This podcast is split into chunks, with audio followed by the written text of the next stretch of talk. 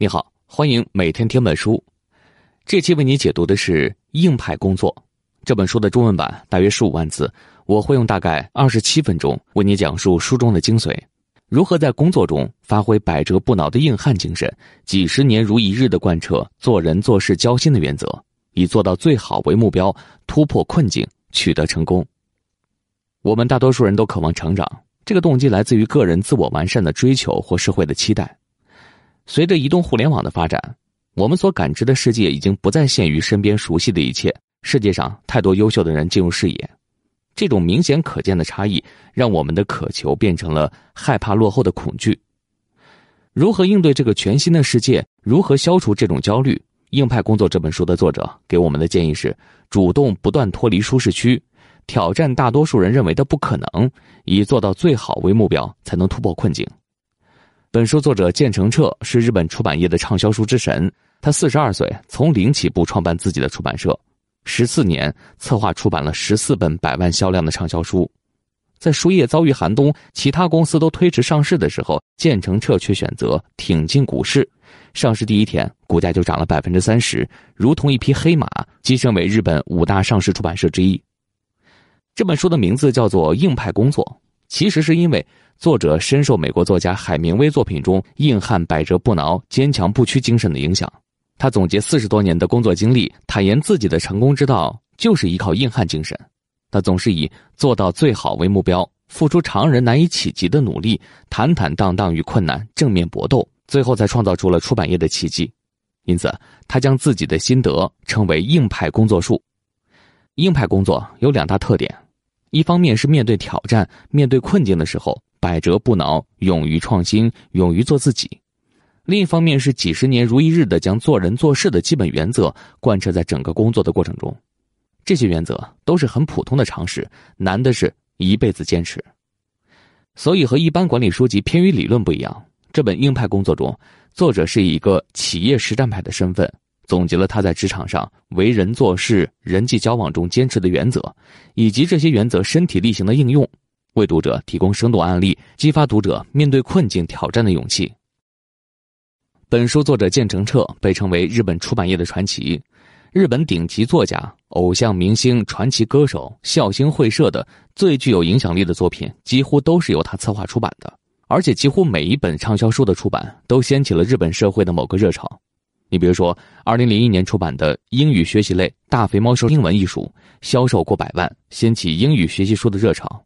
二零零三年，村上龙的《工作大未来》出版以后，不断的占据报纸杂志的版面，并成为第一本高单价百万畅销书。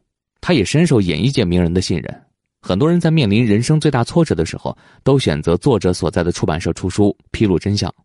你比如说，日本上世纪八十年代偶像级歌手香玉美，就是在作者的建议下，写出了《爸爸》这本书，首次披露了自己的离婚真相，并且在提交离婚协议当天发售，五天销量就过百万。那这位日本出版家是怎么做到这一点的呢？《硬派工作》这本书会告诉你答案的。好，那介绍完这本书的基本情况和作者概况，那么下面我就从三个方面来为你介绍作者硬派工作的经验。第一，怎么做人才能获得他人的信任？第二，怎么做事才能突破困境？第三，怎么和人交往才能打动人心？好，我们先来看看第一个重点内容：怎么做人才能得到别人的信任？在这方面，作者提出了三个原则：第一个是小事也得耿耿于怀，只有关注细节，才能建立好的人际关系，获取合作机会；第二，坚持正直和开放的心态，最大限度激发他人潜力；第三点就是应该把关注点放在自身，尽最大努力去行动，不受别人评价的影响。那我们先来说说第一个原则：小事儿也得耿耿于怀。建成彻认为。关注细节对于建立好人际关系至关重要。他举了一个例子：公司的业务员眼看着呢就要拿下几千万乃至上亿的业务订单，最后关头客户却取消了合作，原因是一些看似微不足道的小事让对方感到不安。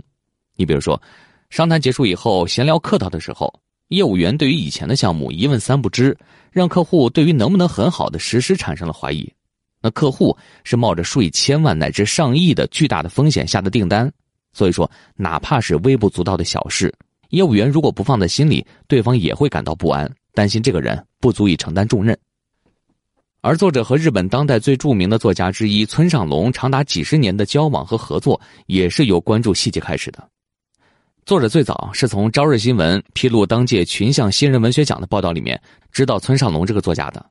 报道上说他是一个文坛的奇葩，还附上了一张非常小的大头照。作者看到这张大头照以后，就觉得这个人是怪才。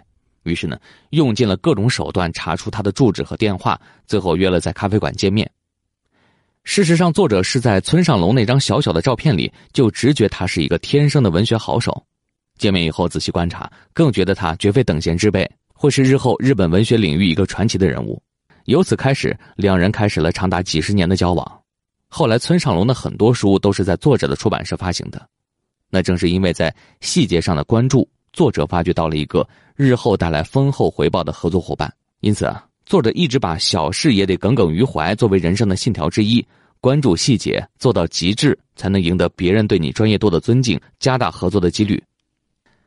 接着说第二个原则：坚持正直和开放的心态，最大限度激发员工潜力。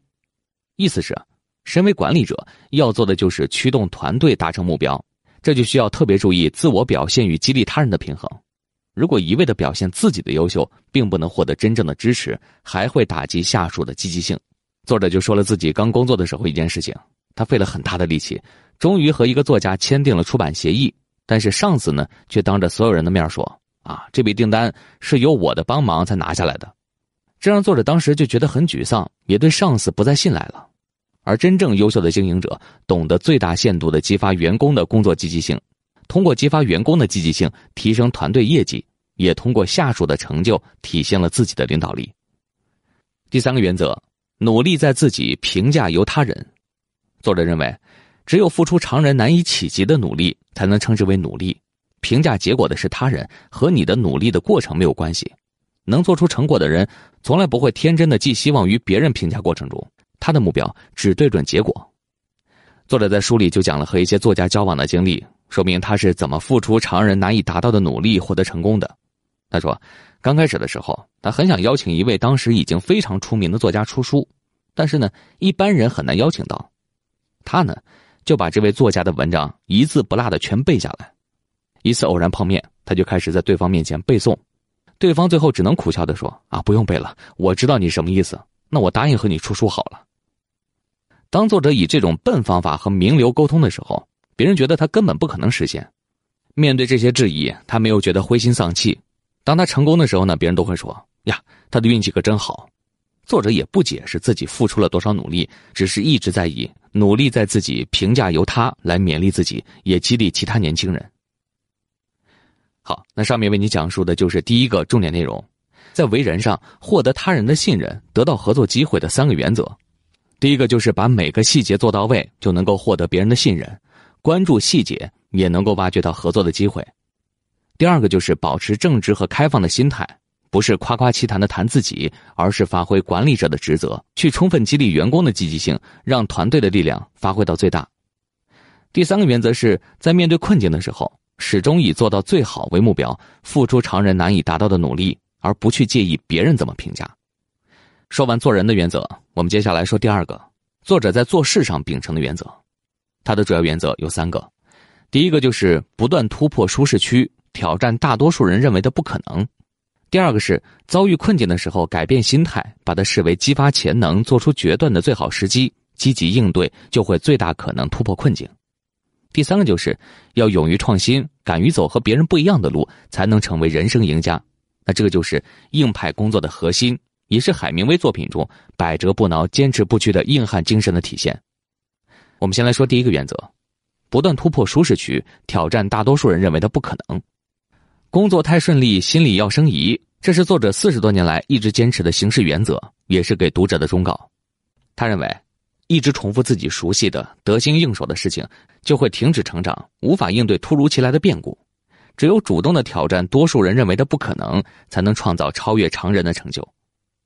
刚开始创业的时候。为了说服名人跟自己合作，他曾经每天写五封信，连着写十天，寄给各领域内资深权威和新鲜血液，作家、演员、歌唱家。给作家写的时候，作者就会重新阅读他的所有作品；而给歌唱家写的时候，就是听完歌唱家所有专辑。他之所以这么做呢，就是希望通过对别人作品的了解，让每一封信都打动对方的心。作者正是靠这样用心的努力，在出版社创办第二年就和日本几十名作家和名流签约，最终创造出了销售奇迹。我们再来说第二个原则：遭遇困境时要转变心态，将它视为激发潜能、做出决断的机遇。我们先来说说作者四十二岁的时候遇到的一个重大选择。他四十一岁的时候被角川书店的社长角川春树提拔为了董事，正该大展拳脚的时候，社长角川春树先生呢却因为某一件事情被逮捕了。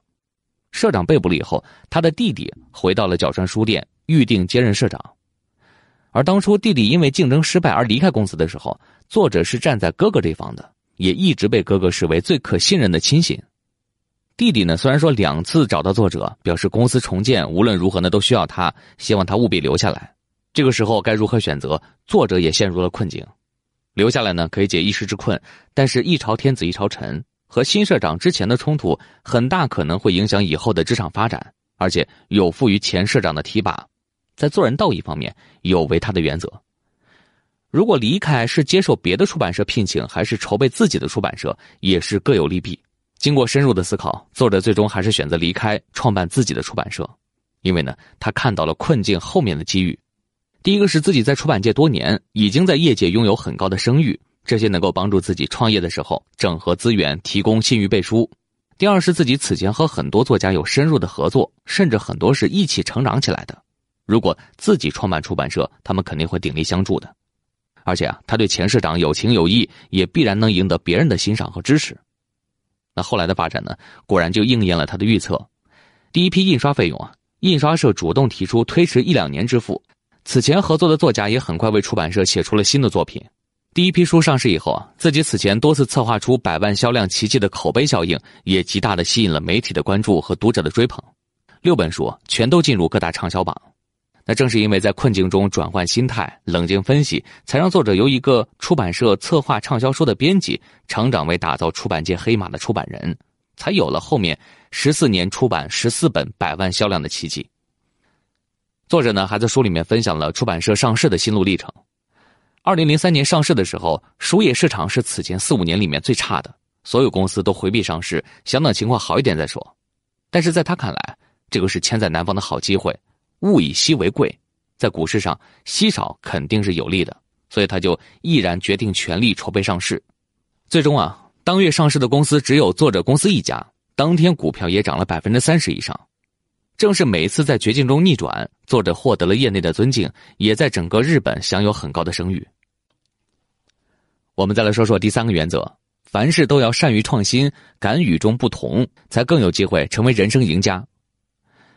和其他出版社专注于某一领域不一样，建成社出版社的作者显得很杂乱，歌手、演员、词作家，外行看来呢，他们都是和大众格格不入的少数派，但是在作者眼里。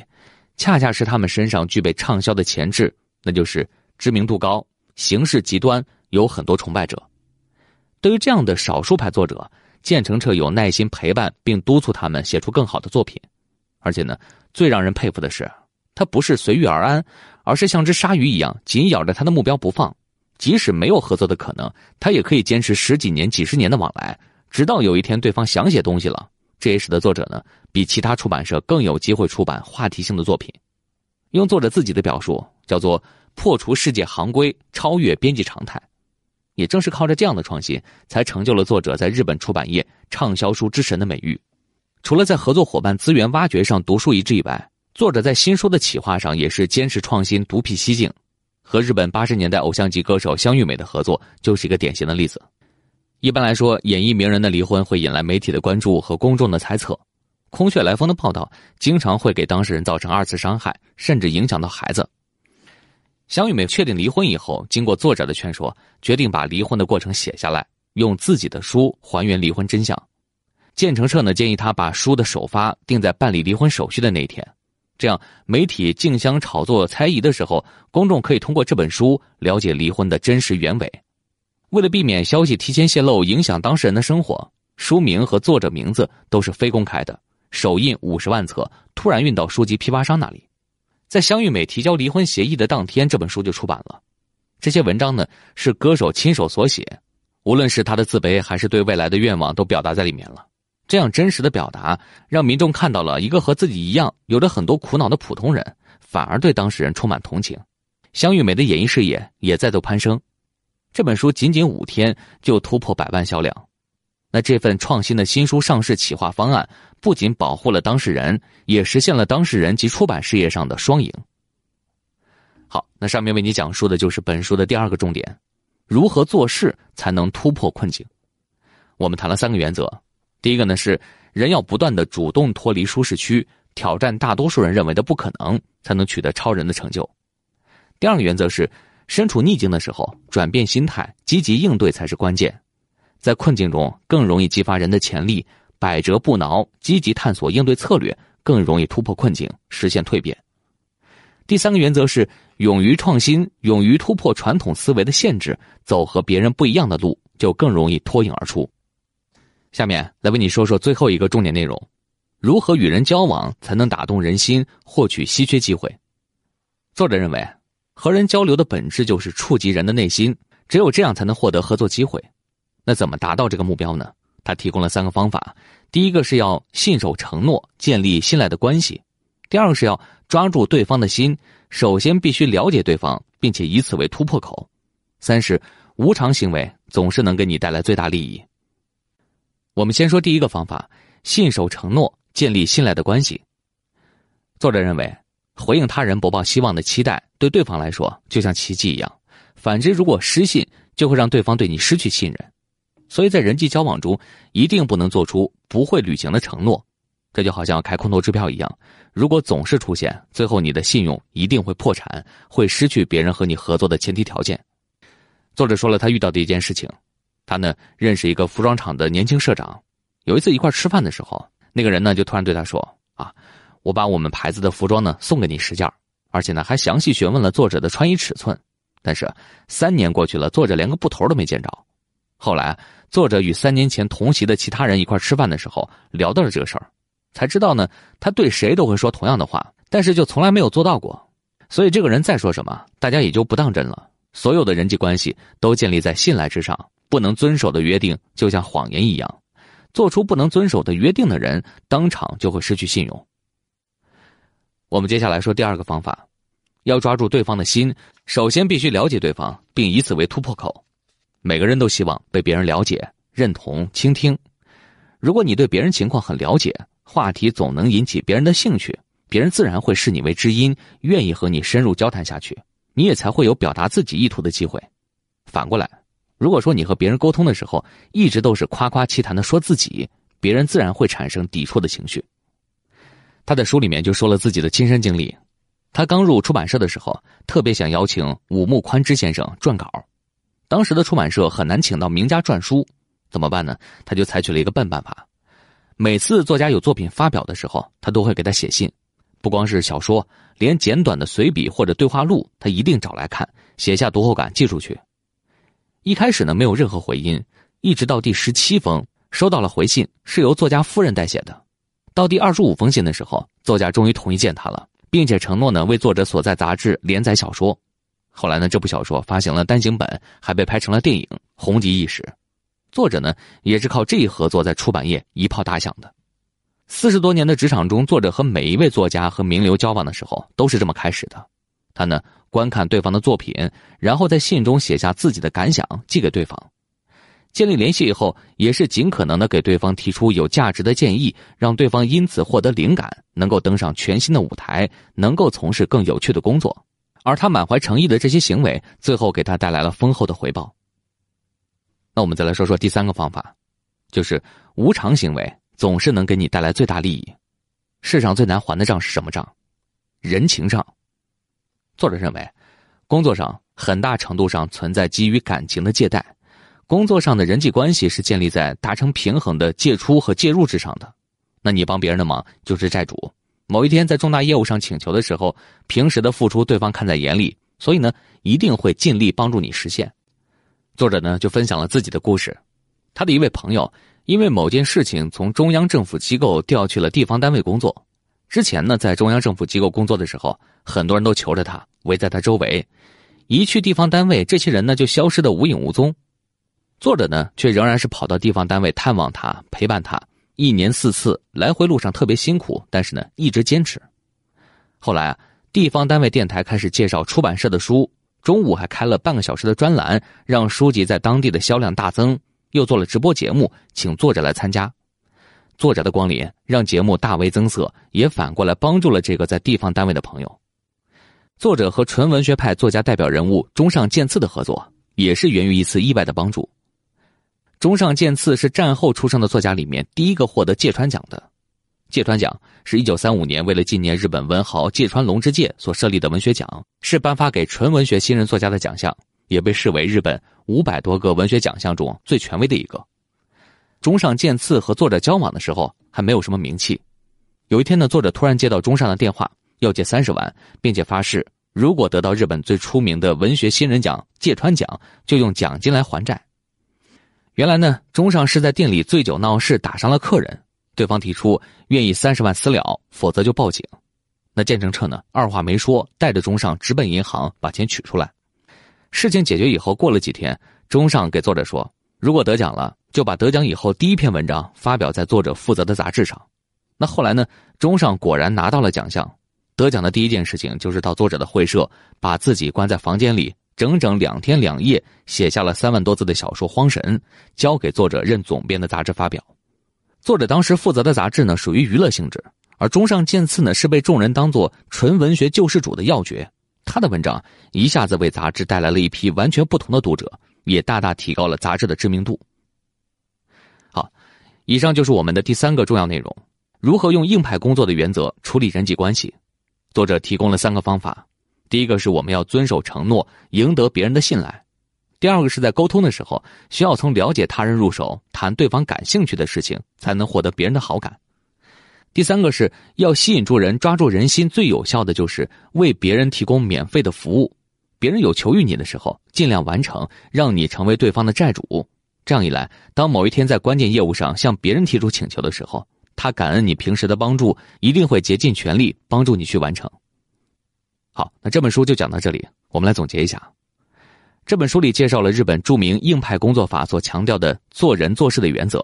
我们讲了三点：第一，怎么做人才能获得他人的信任；第二，怎么做事才能突破困境；第三，怎么和人交往才能打动人心。在第一点，怎么做人才能获得他人的信任当中啊，我们谈了三个原则：一个是小事也得耿耿于怀，只有关注细节，才能建立好的人际关系；第二。坚持正直和开放的心态，能够最大限度激发员工活力。第三点，就是应该把重点放到自己身上，尽最大努力去行动，不要受到别人评价的影响。在第二个原则，怎么做事才能突破困境啊？我们也是谈到了三个方法。第一，人应该不断的突破舒适区，挑战大多数人认为的不可能。第二，遭遇困境时，最关键的是调整心态，积极应对困境，最能够激发人的潜力。积极考虑应对方案，百折不挠的努力就能够突破困境，实现蜕变。第三，创新是脱颖而出最有效的途径，不受固有思维影响，勇于创新，勇于走和别人不一样的路，就更容易从大众中脱颖而出，达到胜利。这个就是硬派工作的核心。第三点，怎么和人交往才能够打动人心？我们也是提供了三个方法。第一个是要信守承诺，建立信赖的关系。不要随便做不能兑现的承诺，如果说出来，一定要履行。个人信用就是在依靠这些点点滴滴的积累，只有信用度高的人才能够获得更多机会。第二，就是要抓住对方的心，首先必须了解对方，并以此为突破口。那你需要了解别人的工作、成就、喜好和内心需求，让别人先从心理上接受你，并且在以后的交往中能够给人提供他所需要的帮助，就更容易获取合作的机会。三是无偿行为总是能给你带来最大利益，帮助别人实际上就是让你成为他人的债主，让你在人情债上处于优势的地位。持续的无偿付出自然会打动别人的心。当你提出请求的时候，他就会想尽办法来回报你，为你的成功提供帮助。那听完这本书，你可能会发现，作者倡导的很多理念是我们自己或多或少都感触并且意识到的，这也并不是什么石破天惊的大道理。但是他为什么就能凭着这些取得这么大的成就呢？这里啊，恐怕有两个方面的原因。一个是我们虽然曾经意识到，但是并没有有效记录，并且勤于反思；另外一个方面，就是我们可能只是关注到其中的一点点，实行一点点，没有固化下来形成习惯。但是作者呢，却是在四十多年的工作中，关注到为人、做事、交心方面的各个细节，几十年如一日的坚持下来，最后收获了时间的复利。其实这些硬派工作的法则，也是我们近几年讨论的日本匠人精神的体现。从江户时代开始，匠人文化就受到了广泛的推崇。匠人们拥有强烈的自尊心，一份工作做得好坏和他们的人格荣辱密切相关。也正是如此，在日本的匠人精神里面，强调做人比技术更重要。只有好人、用心的人做出来的东西才有温度。一九五五年，日本建立了人间国宝认定制度，政府经过严格筛选以后。把匠人保护起来，并给予资金支持，以防手艺失传。那这是一个国家对待匠人态度的精神。也正是这种润物无声的倡导，激发着日本老一辈的手艺人、新时代各行各业的年轻人，在自己的工作中、人生中，把匠人精神发扬光大，并且视为一生的信仰。所以你会发现，日本很多管理类、励志类的书，更强调的是做人做事的小细节，更强调的是一生对这些原则的坚守。类似的还有一本书，叫做《匠人精神》，它的作者是日本皇室御用木工秋山立辉。和硬派工作一样，秋山立辉没有分享什么所谓的秘籍，而是通过列举秋山木工的匠人须知三十条，阐释了心目中一流人才培养的核心：对一个人品格的重视远高于对其技术的要求。或者呢，这样的书籍也是在提醒我们：知识、技能和能力是相对容易学习的，但是真正能够持之以恒的坚持这些。微小而重要的原则，才能够收获人生的复利。以上就是这期音频的全部内容，为你准备的笔记本文字就在音频下方的文稿里。恭喜你，又听完了一本书。